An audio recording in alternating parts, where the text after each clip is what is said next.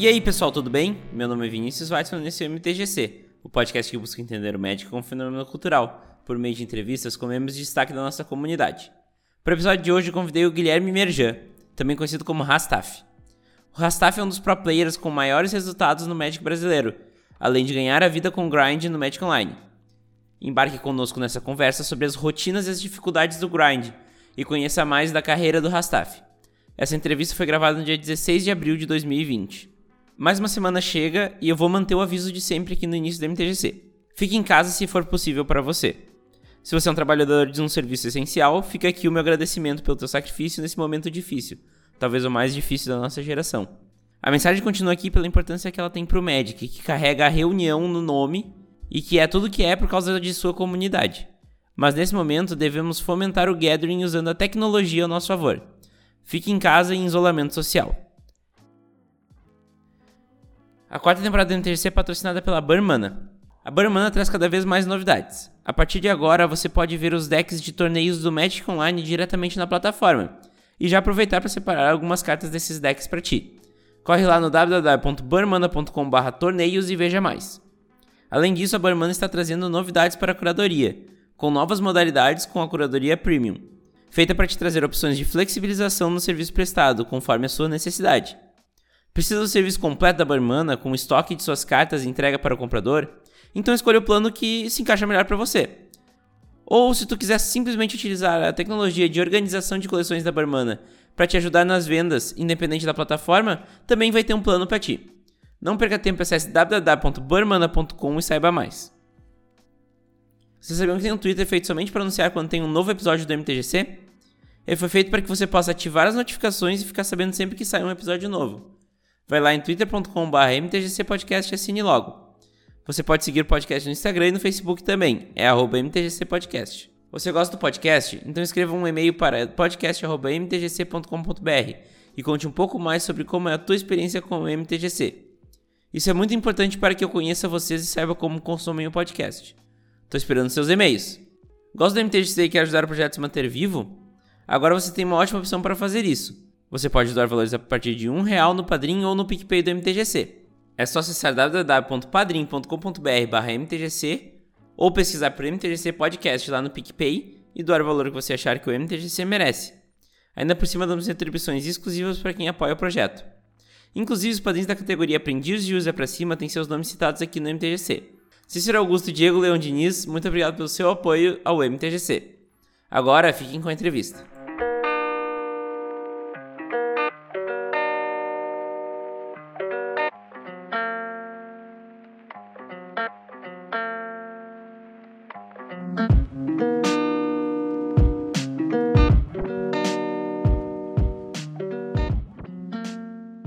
Boa noite, Rastaf. Seja bem-vindo ao MTGC. Muito obrigado por aceitar o convite e disponibilizar teu tempo para essa conversa. Opa, boa noite aí, Vini. Valeu aí pelo convite e tamo junto. Então, eu quero que tu comece aí te apresentando, falando um pouco mais de ti, teu papel na comunidade de Magic. Cara, meu nome é Guilherme Merjan, mais conhecido como Rastaf aí nas cartinhas. Cara, eu jogo Magic mais ou menos desde 2005, 2006. E assim, eu me considero é, jogador profissional desde 2010, quando foi a primeira vez que eu fui jogar um evento fora do, do Brasil profissionalmente no jogo. E aí meio que tudo começou. Mas já desde o começo, assim, eu já era bem competitivo, assim, no game. Show de bola. Então, assim, pra gente guiar um pouco mais essa apresentação, eu queria saber uh, de onde tu tá falando agora, de onde tu se criou, qual a tua ocupação e como o médico entrou na tua vida. Cara, eu, eu sou de São Paulo, nasci aqui, né? Minha, minha ocupação no momento é eu tô sendo só jogador de Magic e faço faculdade de odontologia. Eu já fiz bastante coisa, já trabalhei em loja de Magic por três anos mais ou menos. Mas minha ocupação atual eu tô sendo meio que jogando, jogando Magic. Então tá muito bom. Ah, e como é que Magic entrou na tua vida? Eu sempre gostei de videogame. Eu ficava muito na casa da minha avó e meus primos chegaram com. Na verdade, eu já, eu já, já conhecia o Pokémon de card game, né? E aí, uma vez, meus primos chegou com as cartas. Ah, eu já tinha visto assim, as cartas, mas eu só achava que era figurinha também. Não, não via muita estratégia nisso. Aí, meus primos levaram na casa da minha avó uma vez, e aí a gente começou a tentar aprender e tal, e foi que começou. Mas aí começou a pegar mesmo foi quando eu conheci a Devir, que foi uma das primeiras lojas aqui de São Paulo, que aí Aí, eu fiquei, aí o crack instalou, né? e o pior é que, sabe que eu vejo muita gente de São Paulo falando disso. Quando conheceu o Adevir, foi o momento que deu a virada no jogo, assim, começou a jogar mais e, e é, daí sim então, entrou. Tinha evento todo final de semana, tinha campeonato de sexta, sábado e domingo, então, tipo, eu acho que depois você começa a jogar competitivo, jogar campeonato, aí você fica maluco no jogo mesmo e não quer mais. É, isso, isso é fato. Uhum. Como é que foi essa primeira experiência que tu teve aí quando teus primos chegaram lá? Qual foi a tua percepção sobre o jogo? Como é que tu se sentiu com, com o Magic, assim, na, nessa primeira vez? Cara, como eu te falei, tipo, eu já jogava o Pokémon de card game, assim, assim, achava que jogava, né? Porque sabia as regras bem, mais ou menos, assim, mas era um, jogo tipo um xadrez, um contra o outro, assim, achava legal, e pelo fato de ser, de ser carta colecionável também, achava maneiro e tal. Mas assim, a gente jogava, jogava na escola também, mas tipo, tudo com as regras de qualquer jeito e tal. Então, tipo, era só uma brincadeira, era só meio que mais um jogo, só que colecionável, né? Ah, sim, é. É, é, hoje, hoje ele é teu sustento, mas ele já foi. Ele era brincadeira, né? Quando, a gente, quando, quando conheceu. Ah, te falar que até tenho saudade de ver o jogo assim, desse jeito antigamente. Isso é uma coisa curiosa, né? Quando o jogo. Muita gente sonha em, em viver do jogo e também não vamos dizer que é ruim, né? Mas também tu perde essa coisa do hobby, né? Essa coisa do. É, então, o hobby acaba, é, acaba mudando pra, tipo, ganhar, tá ligado? Você só quer ganhar, você meio que você só se diverte. Mas às vezes, tipo, você. Que nem agora há pouco eu tava. Hoje, sei lá, eu tive o um dia de grind no Magic Online muito ruim. E eu tava meio que me divertindo um pouco no, no Arena, conhecendo a coleção nova e tal. Então, tipo, dá pra tentar equilibrar um pouco. Com certeza. A gente pode explorar um pouco mais disso no, na frente, mas Uh, eu quero que tu explique um pouco mais como tu se define como jogador de Magic. Tu já falou da competitividade, né? Mas explorar um pouquinho mais sobre isso. Eu, assim, meio que me divirto jogando campeonatos, essas coisas assim. É difícil de... O único jeito que eu, que eu, joga, que eu jogava, tipo, sem ser campeonato nem nada, é quando de repente tinha que treinar para algum campeonato e aí você fica fazendo pré-jogo e tal, essas coisas assim. Mas jogar, jogar só para jogar é bem, bem raro. Tipo, agora conhecendo a coleção nova, meio que aí você pode levar para um for fun, assim, sabe? Tá, então depois de tudo isso aí, o que que o Magic significa para ti? Essa pergunta é bem ampla para te abrir aí e falar, abrir o coração. ah, pô, significa muita coisa, né? Porque já, sei lá, são quantos anos já jogando, desde 2005, sabe? 15 anos jogando. E já, tipo, sei lá, já conheci lugares no mundo que eu jamais conheceria se não fosse o, o Magic, assim conheci gente, pessoas, tudo, sabe? Por causa do jogo.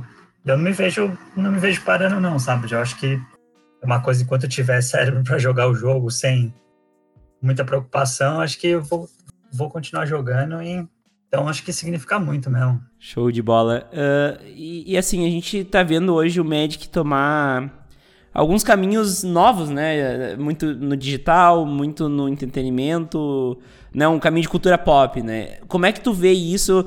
E até é engraçado ver, uh, porque isso não, não afeta tanto a parte do, do profissional, mais a parte digital, né?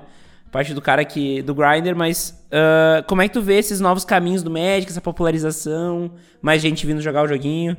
Cara, eu acho ótimo, porque querendo ou não, acaba revertindo para o pessoal que meio que vive disso, assim, também, sabe? Tipo, pro, pro, próprio jogador profissional, assim, acaba sendo muito bom. Ele teve, tipo, antigamente tinha muito menos reconhecimento e hoje em dia, tipo, pô, você ganha um campeonato, mas um monte de gente começou a jogar porque o pessoal começou a investir nisso, em plataforma digital ou em outras coisas fora do jogo, assim, sabe? Eu acho muito bom mesmo. É, e, e até, né, uh, sendo mais pragmático, pra, pra te, por exemplo, grindar no, no mall, tu tem que conseguir vender teus ticks, né? Sim, mais gente jogando. Sim, sim, exatamente. Não, é, foi, tá sendo muito bom. Eu acho que, tipo, tá dando um boom. Tirando agora que teve esse problemão aí no mundo aí da pandemia, tipo, tava numa crescente muito boa, né? Agora vamos ver como é que vai acontecer as coisas. É, e o mall acaba sendo uma excelente opção, né? Ah, sem dúvida. Tipo, eu acordo, fico jogando infinito sem preocupação, porque até não dá pra fazer nada, não dá pra sair de casa, então você é. tá ali o dia. Eu imagino que muitas, muitas pessoas também acabam ajudando bastante nesse momento. Então, pra ti, qual é o papel cultural mais importante do Magic? Cara, eu acho que é o que o pessoal chama do The Gathering, assim, sabe? Tipo, que é você conhecer gente, conhecer lugares, tipo, eu acho que isso aí é o mais é o papel mais cultural assim que o jogo tem. E tipo, querendo ou não, é um jogo que tá sempre exercitando sua inteligência e tal, sabe? Você não você tiver muito. Não dá pra você, você, sei lá, como que eu posso dizer, você tá muito devagar, assim, e jogar num nível bom, ou tipo, até para aprender não é fácil, sabe? Não é, não é muito fácil de aprender a jogar o jogo, então acho que é tudo isso junto aí. Né, o social eu acho que é um dos principais pontos que a galera levanta, porque é, a gente tá no nome do jogo, né? Que nem tu falou, né? É o The Gathering, né? Sim, é, você precisa ajudar as pessoas para estar tá jogando, sabe? Você não joga contra uma máquina. E sempre quando você joga contra outra pessoa, tipo, acaba, querendo ou não, por mínimo que seja, ele acaba ficando um pouco competitivo, sabe? Não é que nem uhum. jogo contra a máquina. Então, por isso que eu não consigo fugir disso. Eu acho que quem, quem joga e não, se, e, não se importa em perder, eu não acredito muito, não, velho. É, até eu que sou super casual, né? É, Ninguém vai dizer, uhul, perdi. Sim, sim, sim. Sempre você faz uma merda no jogo, você fica maluco. Se o cara é. dá sorte, você também fica. Faz parte do jogo, tipo, é o que deixa mais, sei lá, excitante, assim, digamos assim, o jogo. É, é o que dá graça, né? O tempero é, é esse desafio mental, né? Sim. E até assim, é, como é que é o, the, o, o gathering da galera, né? Mais grinder e mais de, de, de torneio e tudo mais, né? Porque tu precisa muito de um apoio pra, pra ir é, bem no torneio, né? Sim, sim. Tem alguns casos raros que a pessoa, tipo, nem testa com ninguém, não faz nada com ninguém e acaba se dando bem, mas no geral o jogo é individual, só que é, é muito em equipe, assim, né? Porque quanto mais gente você tiver junto treinando, ou, ou, ou até quando o pessoal precisa viajar junto para jogar uma competição, então é um, é um jogo que é individual, mas coletivo pra caramba. É, é porque, né, sempre tem aquela, aquela, aquele time no Pro Tour que descobriu um, um deck que quebrou o T2, né? Sempre sim, tem alguma coisa assim, né? Sim, sim, sim. É, tem.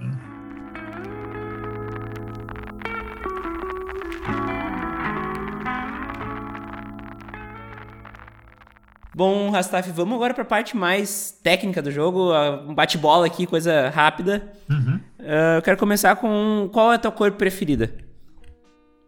Cara, minha cor preferida. Faz tempo que eu não faço pergunta. Eu acho que ela já mudou, viu? Eu acho que começou com o azul, hoje em dia eu diria que é o vermelho. Ó, oh, foi do, de um oposto pro outro.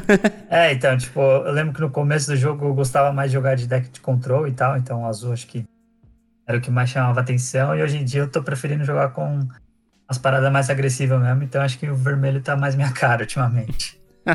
mais bate e volta e dá no meio e vamos, vamos rápido. Mais, é, mais jogo sim, também, né? Sim, mais jogo, mais volume de jogo. Uh, e com qual cor tu juntaria essa cor preferida? Ou com cores também, né? Pode ser mais de uma. Acho que eu diria que o vermelho e o azul também podia misturar, mas não ligado a algum tipo de estratégia nem nada, né? Só por uhum. de falar aquela cor ou outra, assim. Sim, sim. Ligaria com o azul também, porque foi minha preferida no começo. Show de bola. Tu tem uma carta que seja tua carta preferida? Cara, eu diria que é a Bitter Blossom ou a Gitia. Eu fico meio que dividido entre essas duas aí. Muito poder. é, então, muito poder nas mãos. É, não, eu como comandeiro, então, nossa. é, então, e essas duas eu usava no baralho que eu ganhei minha primeira vaga para disputar um Pro Tour, que era o Fadas na época, né? Eram Fadas Modern, que usava Git e Bitter Blossom, então eu gosto pra caramba dessas duas aí. E por si só são puta, umas puta carta, né? É, pô, tá louco? Só valor, né? Não tem. Sim, sim. É muito bom. uh, tu tem um formato que seja teu formato preferido? Hoje em dia não tem mais, né? Que é o bloco. Porque ele, ah. ele englobava poucas coleções e tal. Já faz, já faz um tempinho já que não tem, né? Então eu acho que o, o T2, o T2 é o mais meu preferido. Não, eu ia falar que oscila muito, porque quando, logo quando lançou o Pioneiro eu tava curtindo pra caramba. Hoje em dia eu já não tô curtindo mais tanto. O T2 já deu até uma enjoada, porque agora que vai começar a mudar. E o, o Modern atualmente é o que eu tenho mais gostado, assim, mas agora já vai mudar tudo, então T2. E pro, no viés competitivo, assim, uh, eu vejo que muita galera que, que é mais grinder e que é uh, mais pro player também tende a gostar mais do T2, né? Uh, eu acho que, inclusive, é um, é um, dos poucos públicos que hoje fala que o T2 é o seu, seu formato preferido, né? Como é que tu vê isso? Ah, é, é porque muda bastante, né? Tipo, você não fica aquele negócio estagnado ali, sabe? Tipo, o T2 tá sempre mudando, então você, tipo, quem tem mais tempo para se atualizar ou tá aprendendo mais, vai ter uma vantagem, né? Tipo, agora o Modern, o cara pode escolher um deck e jogar com ele para sempre que você pode jogar com um cara mais treinado que, que você tá e pode ganhar, sabe? Agora o T2 eu acho que você tem que estar se mantendo sempre jogando e tal. Então ele favorece um pouco mais a, a skill. Mas não, não tirando a skill dos outros formatos jamais, porque tudo tem pra caramba. É assim, não, é, e tu, próprio, tu propriamente citou o, o Pioneer, que é um, um, formato que estagnou agora, né? Que, Sim. Que, que teve esse, esse fenômeno de, de ficar parado, né? É, no começo dele eu gostei bastante, porque, meu, era uma porrada de decks, você enfrentava um monte de coisa, e, tipo, como eu já jogo faz tempo, era bastante coisa que eu já vi jogar, então, tipo, você. Até que eu consegui um, uns bons resultados, assim, no começo dele, mas aí hoje em dia eu pego para jogar e, tipo, só tomo porrada, eu já, meu, não gosto de nenhum deck, nenhum deck que tem dado certo na minha mão, vai falar, deixa pra lá, já tem tanto formato para jogar que eu não vou ficar esquentando a cabeça. Exatamente. Qual aspecto do jogo, daí a gente fala da parte técnica do jogo mesmo, tu acha que é o melhor argumento para trazer novos jogadores, mostrar que o Magic é legal e, e engajar eles no jogo? Para você chamar gente nova, o T2 é legal no começo, o problema é quando ele começa a mudar, né? Se, se a pessoa não, não ficar envolvida, tá sempre jogando, ela vai acabar sofrendo bastante, né? Só que também não dá pra você chamar a pessoa do zero para começar a jogar Modern, sabe? Eu tive até esse caso, tipo, com meu primo, que começou a jogar faz um ano e pouco. E, e tipo, ele já foi pro Modern. Eu falei, mano, é muita coleção, é muita informação, sabe, pra, pra cabeça e tal. Então, acho que o T2, principalmente até no Magic Arena, o Magic Arena ajudou pra caramba, né? Você joga o próprio Best of One, essas coisas assim, isso aí facilita bastante, assim, o pessoal começar a jogar. E tanto que foi, eu acho que foi um dos maiores booms que teve de gente jogando, foi por causa disso aí no Magic Arena, o melhor de um, né?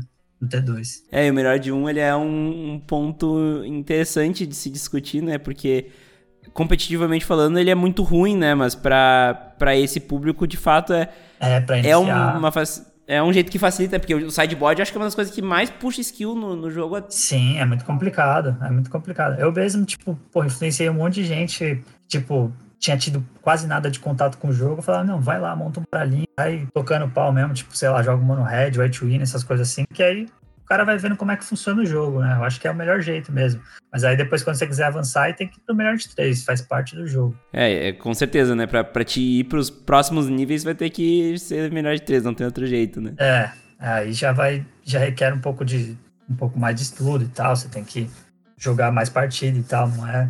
Já é um pouquinho complicado.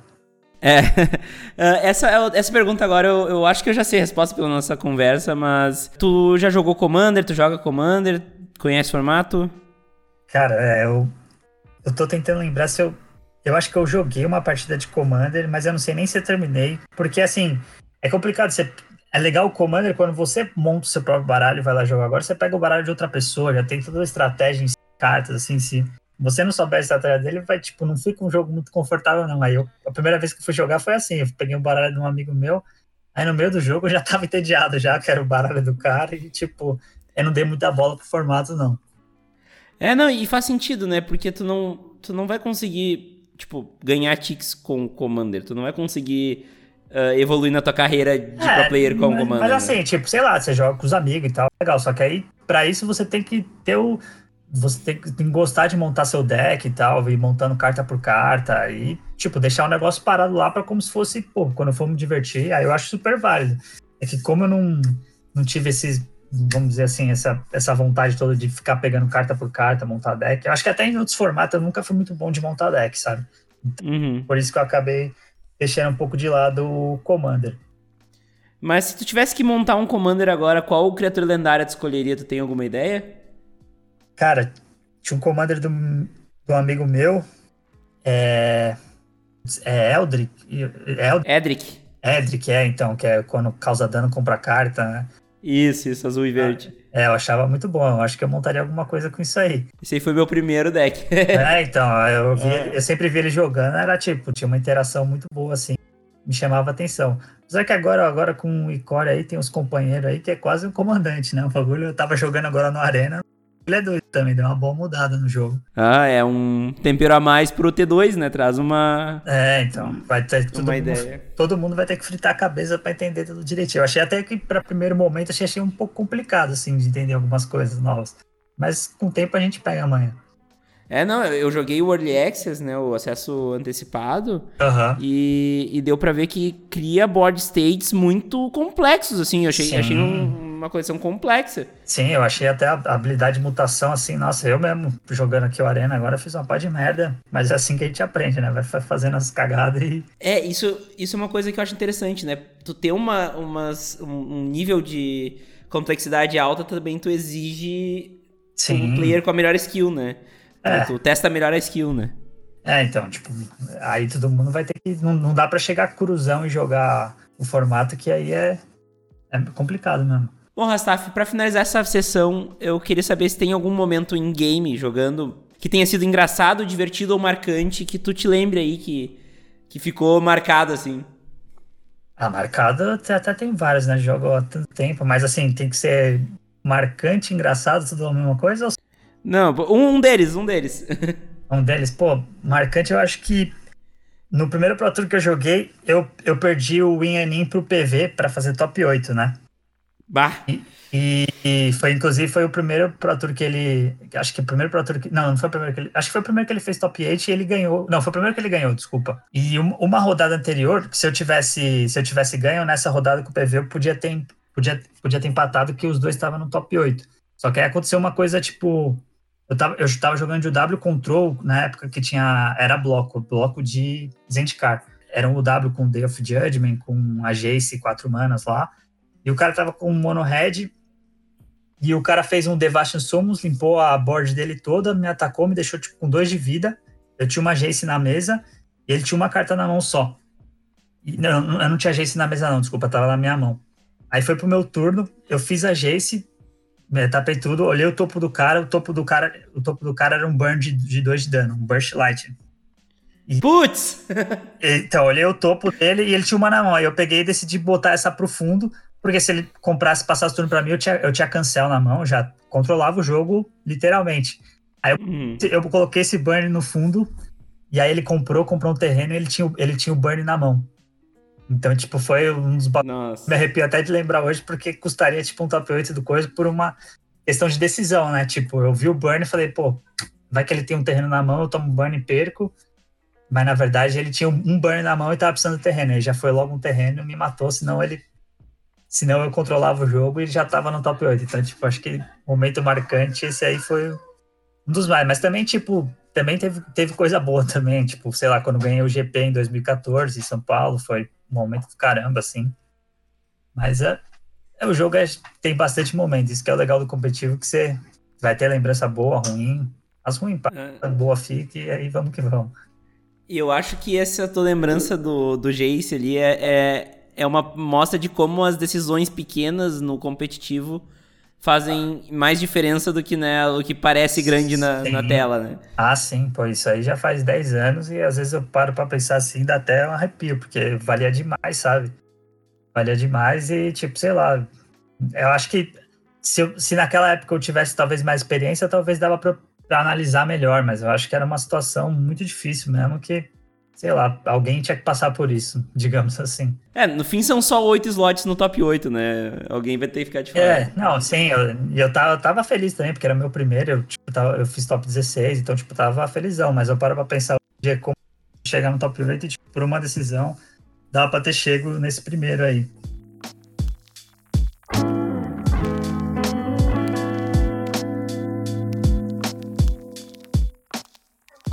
Bom, Rastaf, a gente vai entrar agora numa, nos assuntos mais personalizados, assim, sobre a, a, tua carreira, sobre o que né, tu vive aí com o Magic. Uhum. E, e, eu queria começar com uma pergunta mais genérica pra gente ir uh, afunilando, né? O primeiro assunto que eu queria abordar é como é que é essa rotina de grinder, né? Como é que é trabalhar com, com o mall, com, né? Uh, qual, quais são as dificuldades, né? Que nem a gente estava falando antes que o, o jogo deixa de ter o aspecto de hobby, né? Como é que é lidar com essa rotina? Cara, a minha, minha rotina é basicamente assim, eu tenho uma, eu tenho uma meta que eu estipulo que eu quero fazer, né? E tento chegar mais ou menos perto daquele, daquilo, né? Tem dias que realmente, tipo, nada começa a dar certo, aí você já começa a ficar nervosão e, tipo, aí não tem, não tem mesmo muito o que fazer. Mas é, tipo, você é no mínimo você, ter, você, você conseguir jogar umas 8 horas aí, sabe? Agora, com essa época que todo mundo tem que ficar em casa, a pandemia, é, é até que é moleza, né? Tipo, fica até, ficou até mais fácil, né? Mas, uhum. tipo, sei lá, tem dias que você começa a jogar e começa a perder um monte e também não, não é bom você continuar jogando e tal. Por isso que eu acho que o negócio é chegar perto da meta e ir levando. Mas assim, eu, eu, eu, comecei a fazer isso mais ou menos faz uns três, quatro meses só, não faz muito tempo não. Eu já tive um ano em 2016 que eu, eu tentei fazer só isso, só que eu não estava muito regrado e tal, então, tipo, não, não deu muito certo, sabe? Agora tá dando um pouquinho mais certo, mas vamos levando. Eu espero que, tipo, com isso, assim, além de estar tá ganhando a grana, eu consiga dar uma evoluída no meu jogo, porque eu tô jogando mais horas do que antes eu jogava, né? Sim, é. Uh, e até entrando em termos mais práticos, né? Uh, como é que é esse grind? Tu joga liga? Tu, tu joga algum outro tipo de, de torneio lá no mall? Como é que funciona? Cara, eu jogo meio o que, que tem mesmo, né? Tipo, a liga é mais fácil, porque dá pra tipo, você conciliar com qualquer outra rotina, né? Você não precisa terminar na, na hora, isso é muito bom, é um fator muito bom. Mas agora, como tá tendo tanto evento, às vezes tem um Super PTQ, essas coisas assim, eu tô sempre jogando o que tiver, eu jogo liga intercalando Super PTQ, vou jogando tudo frenético assim mesmo. É, e, o legal de pegar um Super PTQ, por exemplo, é que daqui a pouco tu ainda ganha uma vaga para um, pra um Pro Tour, né? Um... Bom, uh, para quem quer começar, por exemplo, com o grind e tem, sei lá, sua conta no, no mall, joga um outro formato, quais são as principais dicas para o cara começar a, a conseguir viver também do mall, né? Eu acho que tem muita gente que, que, que almeja isso, né? Ah, eu acho que, tipo, você precisa disponibilizar bastante horas do dia para estar tá... Você tem que ter um bankrollzinho também, porque se você está começando a jogar o Magic Online agora, não é, não é tão fácil assim já pegar e já começar a extrair o suco, assim, sabe, dele, digamos assim, sabe? Então, tipo, você tem que ter um, tem, tem que ter um pouco na cabeça que, ó, você vai ter primeiro um período de aprendizagem e tal, aí depois você vai começar a colher nos frutos e tal. E uma coisa que tem, tem me ajudado bastante é o é aquele esquema do, do card holder, ou tem, acho que tem também do Mana 3, essas coisas que você pode alugar os decks, né? Então você consegue estar tá variando bastante, jogando com, com bastante coisa, porque às vezes você consegue só montar um deck, o deck começa a ficar muito visado, você só pega bad match, bad match, e aí não tem talento que vai sobressair esses os bad match, né? Então acho que é importante você estar tá sempre rotacionando, ou até jogando outros formatos e, e por aí vai. Então, tipo, esse, esse esquema de estar tá alugando as cartas eu aconselho muito. E tem que estar tá treinando o jogo, né? Nem que seja no Arena, que não é pago e tal, e também não ganha, mas tem que estar tá jogando, né? É, é, porque mesmo na Arena tu vai estar tá treinando e quando tiver a oportunidade de, de ganhar, por exemplo, competir por uma vaga, né? Tu vai estar tá mais na, nos cascos, né? Sim, sim, sem dúvida. É. Tudo é, tudo é experiência mesmo. Eu acho que a maior dica que pode dar é, tipo, joga o máximo que você puder, porque é assim que, se, que tem recompensa no jogo. E como é que tu vê esse grind do Arena, assim, para pegar Mítico, 1200, fazer o, o, o, entre aspas, PTQ do Arena lá? Como é que tu vê isso? Tu vê que é um caminho viável para conseguir as vagas ou é melhor manter pelo mall? Como é que tu, tu enxerga esse, esse novo panorama, né? Para classificar no, no, Assim, pra você pegar o ranking, o qualificatório, é, é tranquilo, assim. Agora, para você se classificar pro Mythic Invitation e tal, para ir jogar lá o um negócio, é muito difícil, porque, tipo, não é fácil você, num campeonato, você conseguir ter 10 vitórias e você só pode ter. Você só pode ter você só pode ter uma derrota, digamos assim, né, para classificar direto. Mas agora eles estão melhorando isso, que eles estão fazendo um ranking. Então, se você de repente joga vários classificatórios e faz lá sete, oito vitórias assim, numa sequência assim, aí você acaba conseguindo pegar a vaga. No Magic Online é um pouquinho mais fácil porque, tipo, que nem a semana inteira tem PTQ, sabe, qualificatório e tal. Mas esse do Arena vale muito mais. Então, tipo, não tem jeito, acho que você tem que tentar jogar os dois, sabe? Uhum. É, é, tem que saber também dosar qual, qual tu vai uh, né, jogar no momento e no outro. Sim, sim. E tipo, esse do Arena, se for ver, tipo, são poucos brasileiros já conseguiram já esse MIF do Arena. Agora Pro Tour e tal de Magic, a gente, Brasil domina, joga muito. Os brasileiros vão jogar o Pro Tour e agora o MIF é mais difícil. Show de bola. Uh, como é que tu vê a diferença de jogar de uma forma competitiva no digital e no tabletop, né? Agora, na real, nesse momento, nós não estamos podendo uh, fazer tabletop, né? Mas, uh, num geral, assim, como é que tu vê a diferença de tu jogar olhando na cara da pessoa e jogar no computador, né? É, então, eu acho que, eu acho que, é, eu acho que é bastante a diferença, porque, tipo, você tá lá com outro ser humano e tal, eu acho que até tudo isso que você falou no começo, quando a gente começou a gravação do aspecto é, social, cultural, que é qualquer que seja, sabe? Isso conta bastante, que é bem parecido também com poker, sabe? Porque tela, você tá lá jogando com outros jogadores, tá os dois na pressão na hora, você consegue ver a expressão, alguma coisa assim. E fora isso também, tipo, às vezes você tá jogando no Arena, o Arena vai lá, a cartinha brilha, a cartinha salta, na, no tabletop não acontece isso. Então eu vejo muita gente que, tipo, fica frenético no online e quando chega no tabletop dá umas comidas de bola, sabe? Então, tipo, é, além de você ter que jogar infinitos formatos, você tem que também estar tá jogando nos dois acho que nos, nas duas plataformas, tanto o tabletop como tá jogando no digital, sabe? E eu acho que no, no tabletop pode até ser mais difícil porque não tem as cartas pulando ou não tem alguma coisa te avisando, sabe? Então, acho que pode ser mais difícil sim. É, perder trigger é uma coisa muito barbadinha no papel, né? É, dá pra acontecer muito, muito fácil, sabe? Tipo, às vezes o oponente, tipo, sei lá, começa a te acelerar, é complicado. Esse, esse aspecto do, do oponente, por exemplo, te acelerar ou né, alguma coisinha que saiu do lugar e tu já, fica, já pode né, te desestabilizar. Isso Sim. tudo é uma coisa que tu tem muito mais no papel, né? O, o digital ele tem muito menos. E geralmente, pô, vamos por ser um campeonato grande, você se deslocou pra caramba pra jogar um campeonato grande. Tipo, quando você vai jogar um você vai viaja para outro país para participar da competição e tal. Então, tipo, tem todo antes. Não é que nem você chegar ali na tua casa, ligou o computador, joga ali, toma sua Coca-Cola aqui do lado e já era, sabe? Tipo, é tem mais coisa mesmo. Mas também é tipo, é, é mais excitante também. Pô, você vai viajar, jogar um Pro Tour, um puta de um evento e tal, você tá lá e tal. É, é uma faca de dois gumes, né? É, quanto a, a isso de ir pra Pro Tour, ir pra viajar para jogar, como é que é esse backstage? Como é que é tu tá lá em outro país, em outra cultura, para jogar Magic, né? Cara, é muito bom, velho. Falar pra você que, assim, depois de muito tempo, até que você fica um pouco cansado, porque às vezes você faz umas viagens que é total volta, tipo, o campeonato começa numa viagem, tipo, quarta-noite, chega na quinta, e aí você já tem que mandar a lista na quinta e no evento se inscrever e, tipo, já tá voltando no domingo ou na segunda-feira, sabe? Mas, tipo, tem muitos lugares, assim, que você consegue aproveitar, tipo, que você vai esse programa, suas férias, aí vai junto e tal. Então, eu acho que o pessoal consegue aproveitar bastante. Eu mesmo, tipo, pô, já... Quando eu fui pro Havaí jogar, foi, tipo, um dos melhores lugares que eu já joguei, tipo, curti ou para o Japão e tal. Acho que você consegue, se, se, você se programar legal, você consegue aproveitar muito. E ainda, tipo, mesmo que vá mal no campeonato, você faz valer a viagem, sabe?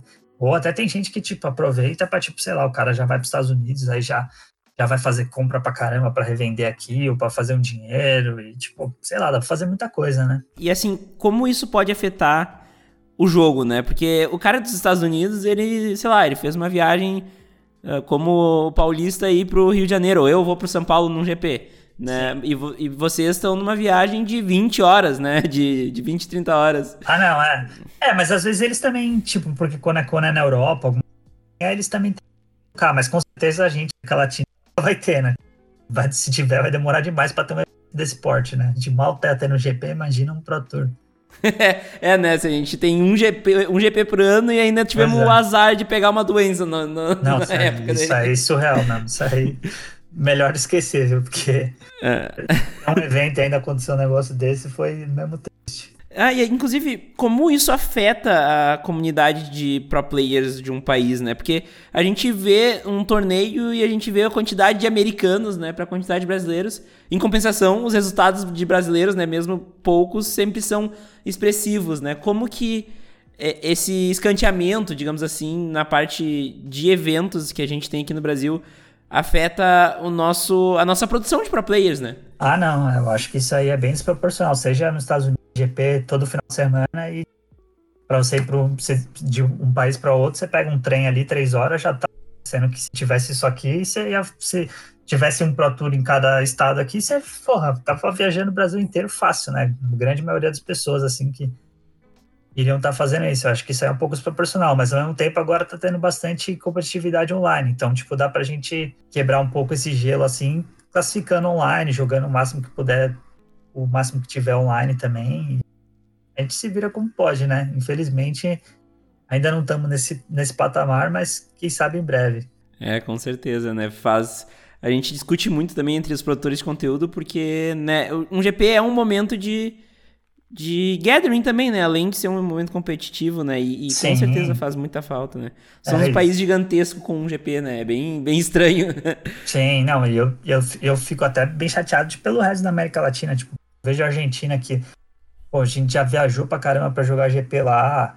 próprio Chile não tendo, nos lugares que, ou lugares que nunca tiveram também, tipo Peru, essas coisas assim, sabe? Tipo, porra. Acho que dava para ter, porque ia, ia, ter público, sabe? Pra tudo. Sim.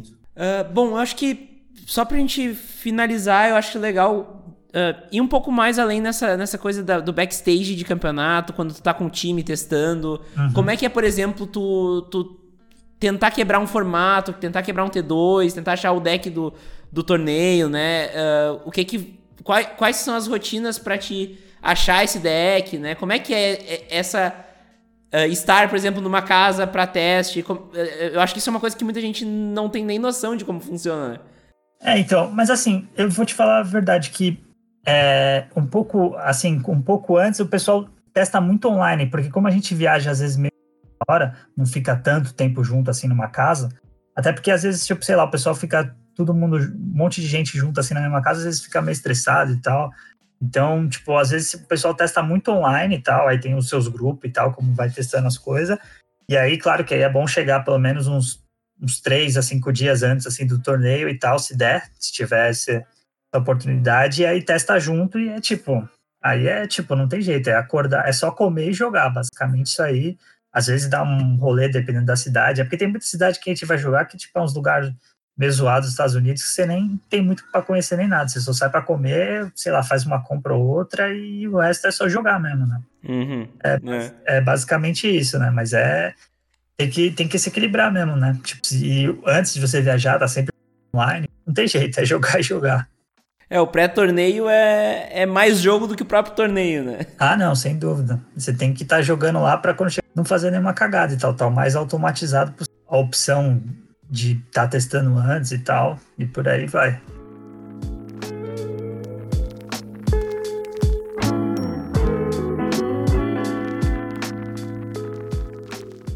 Bom, eu vou. Vamos chegando aqui no final do episódio. Eu quero agradecer muito a tua presença aqui. Uh, porque, assim, eu acho que a gente entrevista muito, a gente entrevista muito pouco pro player, até porque a gente tava falando agora, né? Tem muita gente boa no Brasil, mas ainda assim, comparado com o volume que tu tem em outros países, a gente não tem, por causa que a gente não tem oportunidade, né? E eu acho super legal quando a gente recebe aqui eh, alguém que é pro player, que é grinder, porque é também uma, uma parte da comunidade e é uma coisa que muita gente aspira e, e dá motivos para as pessoas jogarem Magic de uma forma competitiva, né? Então, quero te deixar aí com um recado final para a galera. Deixar também teus jabás aí para a galera te encontrar. Antes, antes de finalizar, assim, uma coisa que é muito legal de a gente ver em, em comparação com outros jogos, esportes eletrônicos, é porque, assim, os brasileiros que, que jogam lá fora, meu, tem muito mais resultado do que pessoal em outros jogos fora, fora do Brasil, sabe? Como, tipo, pô, a gente tem a gente tem dois campeões mundial, sabe? Tem dois campeões mundial, tem vencedor de Pro Tour, tem muito resultado lá fora comparado com outros jogos. Então, tipo, é um jogo que vale a pena investir que, tipo, a gente tem talento pra caramba aqui e é só mandar bronca. Acho que e jabá, assim, meu, eu, pô, eu tenho minha página no Instagram, que é o Rastaf MTG, faço live de vez em quando também na Twitch, Rastaf MTG, tenho página no Facebook, e vendo tickets no mall. é isso aí. Exatamente, não, e, e consegue comprar, consegue combinar contigo ali na, no direct do Instagram de boa. É, então, já combina por ali, porque se você for ter que passar o cartão, você vai pagar. É, é meio pesado mesmo de jogar, é melhor você grinder e tal, pra tentar dar uma negociada e comprar e tal, do que passar o cartãozão, senão o negócio ainda vem com o IOF, é a paulada. É, não, é bem mais caro, né? É, é bem é, mais caro. E aí, além de tudo, tu ainda ajuda uma pessoa que tá aí se esforçando para ser pro player e representar o nosso país lá fora, né? Então, sim, sim. Isso. E ainda troca ideia também, tipo, se precisar de alguma dica, trocar uma ideia. Eu também, eu, eu comecei a fazer há pouco tempo também, a gente, eu tenho feito coach, assim, né, que eu... Mas era mais pro, voltado pro Magic Arena, porque quando o pessoal não consegue se classificar todo mês e tal, aí a gente joga junto, além de dar uma além de dar umas dicas, umas coisas pontuais assim, ajuda a se manter no topo do ranking e se classificar todo mês. Então, tipo, isso aí eu comecei a fazer, ainda tô totalmente noob e tal, mas tenho feito no, no Magic Arena e dá para fazer no Magic Online, que aí o cara também consegue, tipo, ter essa noção de como ele precisa maximizar o, o dinheiro dele no jogo ou ir evoluindo no jogo e ganhando uma graninha, né? Fantástico. Então, Uh, procurem aí pelo, pelo Rastaf. Eu compro tickets do Rastaf, então uh, indico para todo mundo e com certeza vai ser uma experiência muito melhor do que pagar lá no cartão, lá no, na loja do mall, tá? É, seu bolso é. agradece. É, a gente falou de mall no último episódio sobre alternativas para a quarentena, né? Então fica aí a dica de alguém para vocês achar. E tá, e tá demais, porque agora, meu, é, é campeonato qualificatório para para Pro Tour quase todo dia. Acho que só de quarta, quarta, quarta quinta-feira que não teve, sabe? Todo o resto da semana tem algum. Tipo, meu, você passa ali o dia inteiro jogando amarradão, que nem vê passar essa quarentena. Show de bola. Então tá, Rastaf, muito obrigado mesmo. Agradeço obrigado. mesmo tua, tua presença. E para quem fica por aqui, eu me despeço até semana que vem. Falou. Obrigadão, Vini. Valeu aí pela, pelo convite. Tamo junto.